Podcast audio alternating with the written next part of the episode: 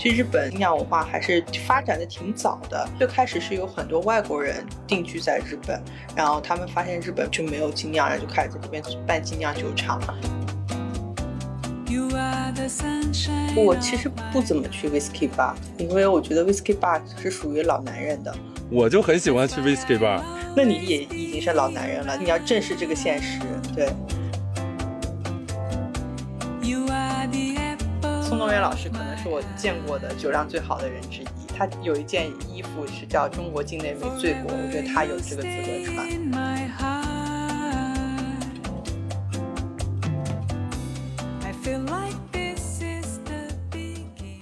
Hello，大家好，欢迎来到旷日持久的新一期哈。今天邀请到的非常厉害，是我所有嘉宾里面最懂酒的一位，让我们来欢迎水母姐姐。Hello，大家好，为什么一上来就叫我姐姐啊？真的把我叫老了？没有啊，姐姐现在可是一个一个非常 popular 的称呼。啊，没有没有没有，您客气了，客气了。对，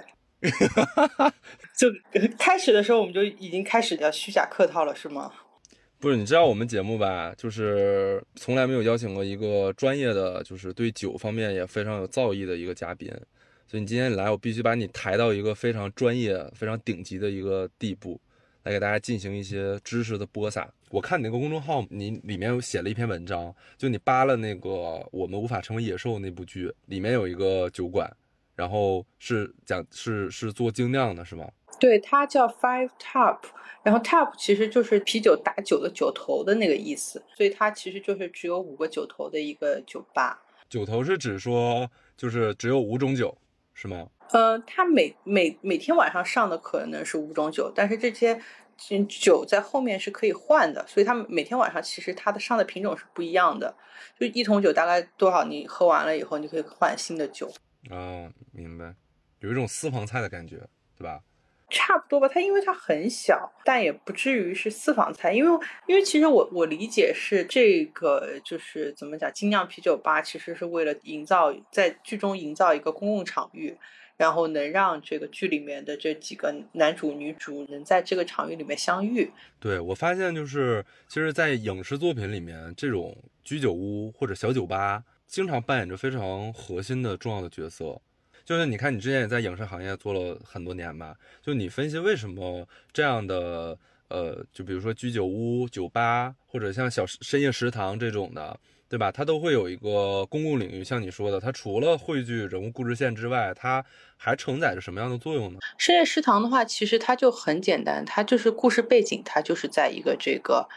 这个里面，然后包括像那个百年酒馆也是，就美国的一部，就是一个美国做脱口秀的一个一个男人，然后他做的一个剧，然后就是他其实他就是以这边为一个固定场域的，然后你以那个酒馆啊，还有就是这种就是说饭店，然后作为一个就是背景的话，它比较好的一点是在于你的人员是可以不断流动的，因为它这本身就是有一个。流动性在这里面，然后所以你其实是就是说为他不断的加入新角色，其实提供了一个非常非常正义的一个理由。那不像你比如说你的办公室里面，你经常不断的出现新的人物，那只能是客户或者新的实习生，你就没有别的那个就是呃身份的可能嘛？嗯，对，所以其实他的就是我们需要有一个这样的公共。公共场域的东西，把不同的角色或者故事线汇聚到一起。对你，你在写这篇文章之前，你对精酿的了解就很多了吗？还是说你通过写这篇文章，然后顺便把这个精酿的知识学习了一下？其实我在这之前，就是说那些大概的品种什么的，其实你都是知道的，并且很常见的那种品牌或者很知名的这精酿品牌，其实也都是知道的。其实日本怎么讲，就是精酿文化还是发展的挺早的，因为最开始是有很多外国人定居在日本，然后他们发现日本本地的就没有精酿，然后就开始在这边办精酿酒厂。还有就比如说有一些就是生存不下去的那种米酒厂啊或者什么的，开始尝试着酿啤酒，发现就是品质还挺不错的。然后后来就那个就开始不断的就有精酿啤酒，就本地的精酿啤酒出现。哦，喝精酿的乐趣在哪儿呢？精酿乐趣就是在于它不同的风味，其实就是就是比如说精酿有几种啊，就有一种那个世涛，然后世涛它其实就是这种发酵的，然后其实口感上比较像。巧克力味的那种感觉，然后这种是我觉得我我特别不喜欢的口感，我基本上是不会不会尝的。然后有一种叫做那个塞松，塞松的这个意思在法语里面意思是农忙时节的这个意思，就意思就是说啊，你农忙的时候你在这边喝一杯的这种感觉。那其实是一种很乡土的一个就是啤酒，然后它比较清淡，这样你就是说你农忙的时候你喝一杯也不至于误事。然后还有就是像那个，我其实比较比较喜欢喝的就是那个重发酵的，然后呃怎么讲过桶的那种红色，就是它酒体是红色的，然后就是你可以你可以叫它 air，或者是就是有麦芽气息的这种这种酒。哦，原来 L 是这个东西啊！有也有别的 L，就是哎，我一下忘了，就是那种就是有一种是拿那个麦芽去发酵，然后它会过 whisky 的桶。嗯，应该叫巴勒麦，对对对，就是有那种裸麦的，然后那种那种哎，然后它的酒的这个酒精度会比较高，然后酒体的颜色其实很接近葡萄酒的颜色或者深的 whisky 的颜色啊，然后你能闻到那种烈酒的那种感觉了。哎，那像这种精酿的话，它也是需要很长的时间去制作，对吧？嗯，也不不一样啊。有的有的酒，就比如说你过桶的那种，你可能需要陈酿三个月左右。但其他的那个，其实你发酵什么的话，时间并不是特别长。那就相比于 wine 来说，它其实更它的成本会更低一点。成本低很多，而且 wine 的话，你关键问题是你的品质，你今年什么葡萄好不好啊？然后什么这种就非常的就不受控。然后，但是就是说，你你的啤酒的话，你其实哪怕是精酿啤酒，就是所谓精酿，就是英文叫 craft 嘛，就是手工啤酒嘛，它其实就是小产量，然后可能就是说你手动的去调节一些它的配方，但是它其实你大部分程度上还是比较可可控的，而且也比较稳定的。就在北京吧，你其实有一些那个就是是美国啊或者比利时那边的，就是精酿的生啤都是可以喝到的。你看，像我觉得像金 A。在北京已经开了挺多年的，那几个几个几个老板可能都是零八年左右来的吧，然后都已经开了十几年。然后他们，我我因为我上次跟朋友一起去那个就是呃隆福寺那边那家，觉得生意非常的好，就是都是人，然后他们的提供的啤酒品。种类就非常的多，然后基本上是各种都有，比如说就是说他们也有那种拿有特色的拿红曲酿造的这种酒，然后像另外一家就是我比比较经常去的，然后是在那个呃香河园路，就是在百老汇电影中心旁边的一家，然后叫做闯山，然后那个老板原来的工作好像是就是如果我没记错的话，就是给各种那种酒吧里面去装那个就是。啤酒的那个就是打酒的那个 tab 的，然后他后来自己装了之后，发现哦，就是就自己也可以开一家店，然后就开了一家店。嗯，做摄摄像做着做着变成了导演。导演，对，是的。哎，那你之前说过比较过，你跟我比较过北京和上海两个地方的精酿的不同。上海人不喝精酿，上海人只喝 wine，真的对。因为 wine 高贵是吗？对，我还特别问了长沙的老板。他也说上海人不喝精酿，这是南北方的差异吗？其实确实北方可能更喝啤酒多一点。就因为怎么讲，就啤酒的话，你其实你你经常如果去静安啊或者大悦啊，你会发现就是很适合一群人在那边，就是像你说的摇骰子或者聊天，对。然后就是你就没法想象在 wine 吧摇骰子然后聊天这种，对，嗯。而且其实我觉得还是就是你一个地方人的性格性格决定的嘛。我觉得就是北京人的性格可能能接受这样子的这个啤酒，因为因为你我原来经历过，就是床上他还办过一次活动，就是两边的人那个就是就当天晚上来的人，不管你来没来吧，你都可以在微信小程序里面抽签分红蓝队。然后就是说，你当天晚上在店里喝的啤酒的毫升数，以及你外卖的毫升数，都记入你这个所属的这个队的战绩。然后当天晚上要一决胜负，看哪个队能获胜。我觉得这种就这么这么中二的事情，可能只有北京人能干出来。而且就是那些北京大哥们，真的是很有胜负欲的。感觉非常美式啊，就是那种，然后很粗糙的那种感觉。上海就很很精致。对，嗯，而且上海也不太愿意参加这么傻的活动吧？我觉得。所以这应该还是大部分应该还是南北差异。就我觉得，也许江浙沪这块儿，我觉得可能对于 wine bar 的接受程度会更高，相比于啤酒来说。对地域的文化，对，然后也没有一个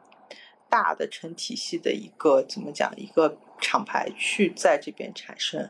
就其实你像金 A，其实已经算是北京本土的厂牌了。嗯，大悦其实也是，对，嗯，对对啊。那你平常会去 wine bar 比较多，还是说去 whisky bar？呃，我我平我其实不怎么去 whisky bar，因为我觉得 whisky bar 是属于老男人的，我们这种年轻人不应该去 whisky bar。对，为什么？为什么？就是我就很喜欢去 whiskey bar。那你也已经是老男人了，你要 你要正视这个现实。对，啊，好的，姐。好，不要不要打击报复。对，然后我我我我原来很喜欢去 cocktail bar，我很喜欢调酒，但是说说实话，就是后来也会发现，就是真正的就是比较好的，特别是在北京啊，调的比较好的比较少，嗯。然后来来回回去的就那几个。我上次还问过一个一个朋友，然后他的他原来是在那个意大利米兰大学读的书，然后他回国以后的副业就是贩卖意大利的葡萄酒。然后对，然后我还问他，我说就是说最近有没有新的这个酒吧可以去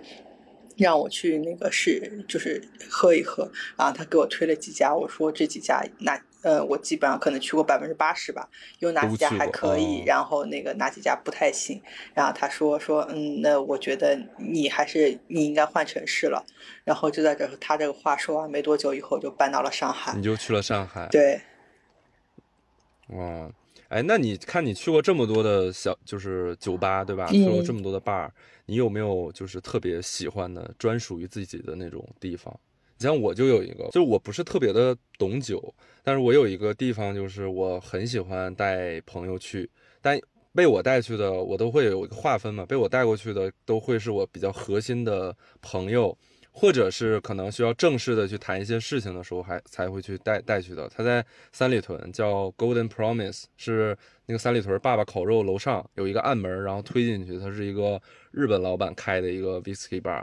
然后环境很好，而且很私密。其实知道人不不是不算特别多。其实你不在周六日、周末去，平常晚上去几乎没人，就可以包场。这个 Golden Promise 我是知道的，而且我也经常去。可我们却从来没有碰到过。对，然后没有碰到过赵英男，然后赵英男没有也没有那个约我去过，可见我不在那个核心朋友群。我们只有在三生遇见过。三生你觉得怎么样？三生，哎，我们在三生遇见过吗？遇见过呀，哎，我们最近一次遇到就是在三生，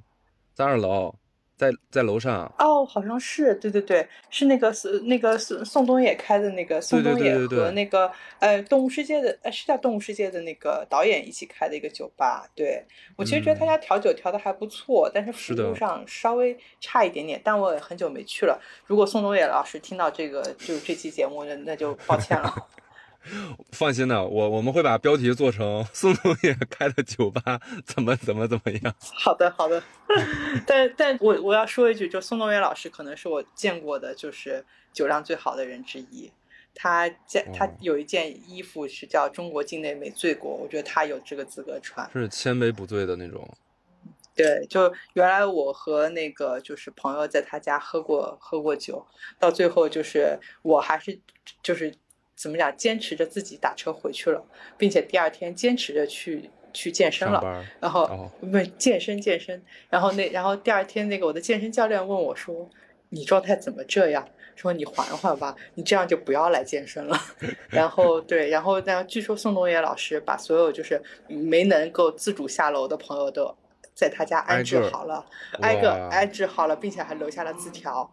嗯，就是说，就是说，你要是醒来，那你可以在哪找我啊，什么这那的。对，宋冬野老师非常的好，对，嗯。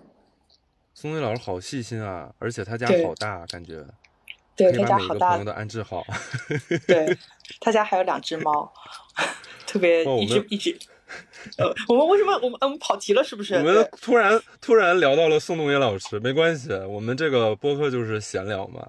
对我，我刚才跟你说那个 Golden Promise 嘛，就是嗯我特别喜欢的一个专属于自己的一个小地方。而且嗯你看啊，就是我会有一种洋洋得意的一种感觉，就是因为我觉得它做一个暗门，然后很私密，然后确实那个客流量不是特别大，除了周末的时候，所以我会给我一种感受，就是那是一个属于我的地方。你有没有这种地方？就平常没事喜欢自己一个人去，或者带着比较重要的朋友去的？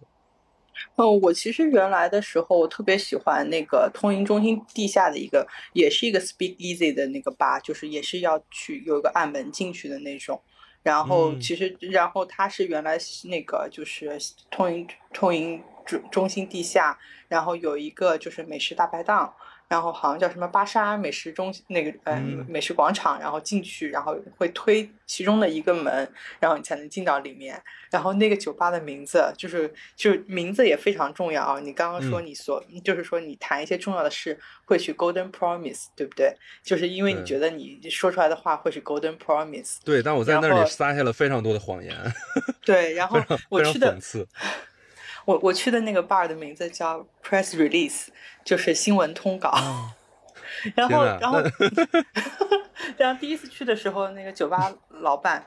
呃，是老板娘了，然后就指着我嗯说：“你是不是公关？你是你是不是以前当过公关？”我心想说：“我难我我难道脸上刻了字了吗？为什么原来当过公关都能看得出来？”然后他那个老老板娘原来就是公关，然后他就因为觉得他自己写不出 press press release，所以他那个就是开开了一家这样的酒吧啊、但这家店已经关门了。然后老板娘在去年的时候去了啊、黎巴嫩，她的哦老公吧在黎巴嫩开了一家酒吧，然后她去了黎黎巴嫩，然后然后她原来的那个就是调酒师也是一个女生，原后来去了那个三里屯啊、那里花园三楼的 Black Moss。然后后来又去了另外一家在亮马桥旁边的酒吧，然后我其实有很长一段时间我都发现那家店关门了，我也没没找到他们俩。然后后来我去那个 Black Moss 喝酒的时候，我突然发现有一个人非常热烈的跟我招手，对，然后我我其实没有认出他，然后那个那个就是那 bartender 就跟那个女孩就跟我说说，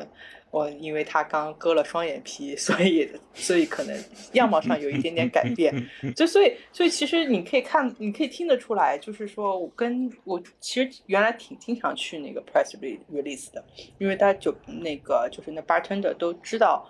就怎么样都认识我，并且知道我会喜欢喝什么样的酒。就这这个，我觉得其实是一个怎么讲，一个 bar 对你很重要的一点啊，包括去对 bar 那个去呃那个 Golden Promise 也是。然后就是，如果我很长一段时间没去，然后那个日本老板就会就会问我说啊，说你为什么这么长时间没有来？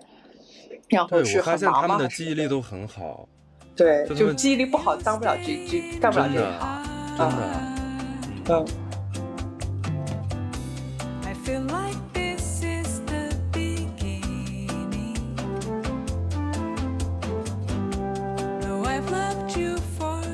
你在这些地方有没有发生过令你特别印象深刻的事情？这些地方倒是没有，但是有一家有有两家日本的这个就是酒吧，然后还是挺怎么讲，就还挺挺感动的。然后就是其实因为那个日本有一个那个就是城市杂志叫 Brutus，然后他那个就是有一期特刊叫做就是就是探访东京的 bar，然后有各种的就是就基本上都是 cock 呃 cocktail bar，然后他就列举了很多，然后包括有白天的卖烈酒的南青山那边的 bar，然后还有在那个西布亚就是涩谷那边的 bar，然后我当时是住在青山附近嘛，然后就那天晚上就去了离我最近的那西布亚的一个 bar，然后就在那边碰到了一个日本的也不算大叔吧，比我大一点点吧，不会这是一个艳遇的故事吧？没有艳遇，没有艳遇。然后我日文就是属于哑巴日语，嗯对。然后呢，他的英文呢，你知道日本人的英文的，嗯，然后就反正就这样有一搭没一搭的聊，然后他因为他好像是常客，然后所以那个老板跟着他一起过来了，然后就老板还给我打了招呼，就是那个西布亚在一个楼，就是日本很多 bar 其实都在非常高的那个就是楼上面嘛，对，然后就就去就去那个就是，然后就喝了几杯，然后其实 bartender 英文也不怎么样，就反正就比比划划。然后后来那个我走的时候，我说要结账，那个大叔就跟我他反应过来，他说说你不用买单了，说说我我帮你，我我那个 I'll pay for you，然后然后就跟我说，还给我握了握了一下手，说 Welcome to Tokyo，然后哇就这个 对，然后哎呀，好温暖。对，很温暖。然后，然后其实他就是，他就跟就跟我聊，然后就觉得就是说他他其实我觉得是有一种民族自豪感在的，说啊，你嗯原来是这么喜欢来东京，而且他的 bartender 也很好奇，说你是怎么找到我们这家店的？因为都在很高的地方，你平常也不可能看到。我说我就按照那个杂志上面的那个地址找来的。啊，他说啊，原来你们也会看这个杂志，他们都没有想到。啊，对我说，就我以为就是你像我们一般就是看 Yelp 或者什么，对吧？直接 直接过去，你你还会去出去旅游，你还会去看杂志，然后上面推荐的酒吧你会去。我就反正还专门去那个呃苏苏巴呀那个书那个书店买了一本，然后还拿拿着那个杂志还去看，然后后来就是也是也是在那一次，因为那次为什么会有那么多的时间去酒吧，是因为那一次是我一个朋友，然后他怎么讲，他他订了 Airbnb，但是他突然不想去了。然后当时我其实工作也比较自由嘛，然后就把 Airbnb 送给我了，然后然后我就拿我那个航空卡的积分换了两张票去日本，就那几天没有没有什么目的，然后就就反正也没有事儿，然后我就想着，然后就白天白天去那个各种什么青城白河那边喝咖啡，然后一天喝了五家咖啡馆，然后晚上晚上就一家一家去去喝那个去去找那个杂志上的 wine bar 喝，啊不是就那个 cocktail bar 去喝。然后后来就找了在范田桥那边，范田桥那边其实因为它临近早稻田大学，然后其实也有很多那种那个就是小酒吧，然后就找了其中的一家是一个女 bartender，然后去做那个呃调酒师呃调就来主主营的，然后然后在那边就是怎么讲也跟那个 bartender 讲了很久，就是他其实我们互相都不明白，然后突然旁边有一个声音问我说你是不是中国人？我一看旁边一另外一个大叔，然后是，就是他用中文问我，说你是不是中国人？然后聊了一下，他是华裔吗？还是他是他是日本人他是他是日哦本人，然后他叫后藤，后藤，然后那然后那个对后藤先生，然后然后就讲起来，然后他还非常谦虚的告诉我说，他的中文很久没有用过了，可能不太好。然后，但是其实一听你就知道，这大叔其实一直一直会使用中文，他的他的中文挺好的。然后聊起来，发现他其实是算是我一个很早的一个师兄，他当哦时是去嗯、呃北大，他一九九零年去北大的国际关系学院，那时候叫国际政治系，然后哦，还交流过一年。然后他回中回日本之后，一直做的是就是那个日本和东北三省那边的农业贸易工作啊。然后对，然后就是就反正我们还拿还拿那个就是。反正就拿中文聊了很很很多，然后他也是看着那本杂志找到那家那家 bar 的，然后然后后来他走的时候还还给我留下了一张名片，然后对，然后就是就反正也没再联系过，但是就觉得还挺奇妙的，对，是我觉得你看，就是朋友送你一个 Airbnb，然后你用航空公司的积分兑了一张机票，然后去了之后喝酒，然后别人请你，你这个，我觉得这完全是一个感觉就是空手来的一次旅行，对，你这是特别空手套白狼的一个行为，是不是？就很温暖。那我觉得这个应该对你来说很重要吧，就是尤其是在日本，在你心中的这个印象会会更好，对不对？对，是，对，就我觉得这这是一个，就是怎么讲，就用用用那个朋友的话说，就是你遇到的都是像深夜食堂这样子的剧情。对，这故事太日了，就非常日，就很温暖，很治愈。但是我其实想说一句，就是这样的情节，我在巴黎也也碰到过。那是你整个人的气场嘛，就是体质原因，对对，就是就是就去年春天的时候去巴黎，然后就是也是就就 Google 一下，然后看一下，然后发现我住我当时住在马黑区，旁边有一个是那个 World Top Fifty 的一个一个 cocktail 嗯。bar，、然后叫做红门 Red Door，、嗯。然后它其实就是它做了一个假门是红色的，然后你要从旁边的门进去，然后哦，然后对，然后，然后那个进去之后也是就特别神奇，然后就跟那个酒保聊两句，酒保英语非常好，他嗯。说他他是英国人，为了爱来到了巴黎，对啊对，然后为了她的男朋友来到了巴黎，然后然后那个就是聊了几句之后，然后突然他那酒保就问我说你从哪里来？我说我从中国来，然后旁边有一个金发碧眼的老外就开始给跟我讲中文了，说你好，我姓马。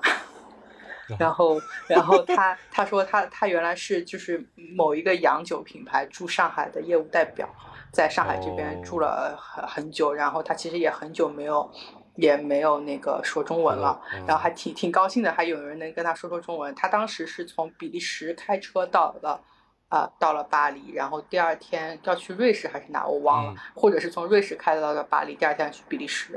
对，然后就是就是说，然后问我说怎么找到这个，我说我我 Google 的，他说他也是 Google 的，因为他可能是做酒生意的缘故嘛，就还挺想去看看这些这些现在的这种这种怎么讲的 top 的 bar，顶级的 bar 是是嗯什么样子的，对嗯。然后他他身边还有一个就是就非常宿醉风格的这个朋友，一个加拿大人，穿着一件那个就是男生高个啊不不算男生了，就是中年男人，穿了一件就是那种那个环保皮草的啊，长长大衣，然后哦长头发，然后非常嗨，就感我觉得他并没有喝多少酒，他我感觉就是天然他是不是嗨，对啊？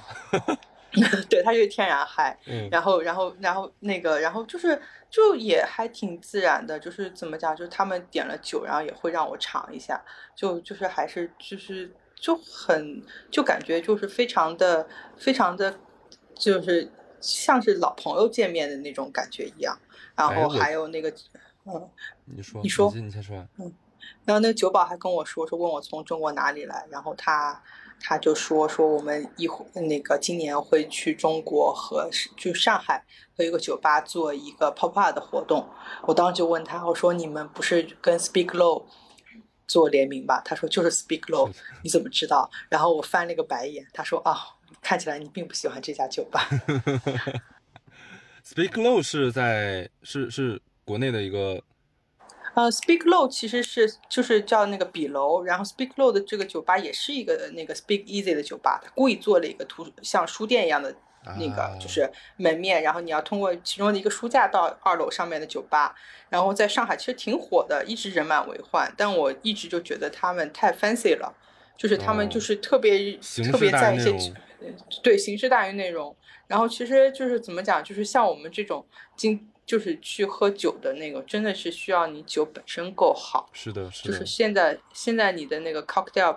嗯，就 cocktail bar 的那个，就是说就所谓的低温萃取啊，还有你的一些想法啊，然后还有酒的这种丰富度，你都其实都是能够尝出来的。对，嗯，我觉得你在旅行里面非常注重去这些这种这种 bar，对吧？你嗯看你在日本，然后在欧洲都会去。你看你像我哈，我出去喝酒的话，基本就是为了喝多、喝醉，或者为了开心。其实我很少去去品酒，对，所以我你看我经常出入的场合也会也会是比较喧闹的，对于酒的质量的这个要求啊，就就会比较低。当然，我遇到的可能都是宿醉风格的这种，就也只能遇到这种。然后今天跟你聊，我就觉得。你看，经常去一些这种小的 bar，即使是一个人去，或者可能就是两个人跟一个朋友一起去，然后能有一些这样遇到一些陌生人，或者遇到善良的、可爱的酒保，对吧？然后能够跟你有一些交流，我觉得这种的感觉是完完全全不一样的。我很羡慕你有这种经历。那我觉得你可以去怎么讲，就是你只能期待就是怎世界旅行尽尽快恢复。真的，嗯真的，但是但是其实呃，其实我觉得北京其实还是有几家，就是怎么讲，就是新的酒吧，就去年以后新开张的，其实挺不错的。然后对，就是比如说亮马桥三泉公寓对面有一家，然后日式酒吧，然后他晚上十点之后的客人会送鸡汤，就是很像就是就学的是日本酒吧的那个传统。还有一家那个就是酒吧是在那个就是大悦城附近，然后就在那个呃一个叫盐盐书店的旁边，然后那个就是我知道这家酒吧是因为这个酒吧的创三个合伙人之一是跟我是豆瓣的好友，然后他原来也是就是做音乐编辑，还有做图书编辑的，然后就是他其实是比较文艺的那种，然后去到那边发现碰到那边的那个 bartender 是给许知远的《十三游》做做日语翻译的一个女孩。就反正你会觉得就是啊，这这这群人可能是这个特定圈子里面的人。当然酒还挺不错的啊，对，我觉得你有一种刻在骨子里面的文艺，这不是我觉得有点听起来有点像骂人。我就我就知道你会这么说，但确实啊，就是我觉得这个对我来说很有启发，因为你看我们平常喝酒就是注重身边的人，或者是我为了对吧聚会啊什么出去喝酒，但是实际上在尤其在大城市里，我觉得很重要。对于年轻人来说，你有一个很安静的或者很私密的，能够让你闲下来、静下来的一个地方。哎，你没没有想要写本书啊，或者是把这些东西、把这些故事记录下来吗？就你这么多年的见闻，也喜欢写这故事在你的播客里就讲完了，还怎么能写书啊？你这么多年就这俩故事啊？嗯，也有几个几个多故事吧，但写出来书就只能骗钱了，还不如你多找我录几期播客，是不是？太好了，我们专门开个专栏，水母讲故事。You are the sunshine of my life. That's why I'll always stay. 好，那我们这个今天我我是已经收获了满满的知识量啊。今天我说话也非常少，因为确实你是我邀请的第一个在酒上面是算是比较有造诣的一个一个人。虽然你很谦虚了，对吧？但是今天是仍然学习到了非常多关于酒的知识，而且确实给我有一个很大的震撼，就觉得品酒或者把酒正确的对待，就把它当成一种怎么说呢？一种浪漫或者一种呃温暖的形式存在。然后平常去一去呃 local 的小酒吧，然后去偶遇一些人或者事情，是一个非常好的一种调剂，在都市生活里。那我们每一期嘛，我们每一期都会有一个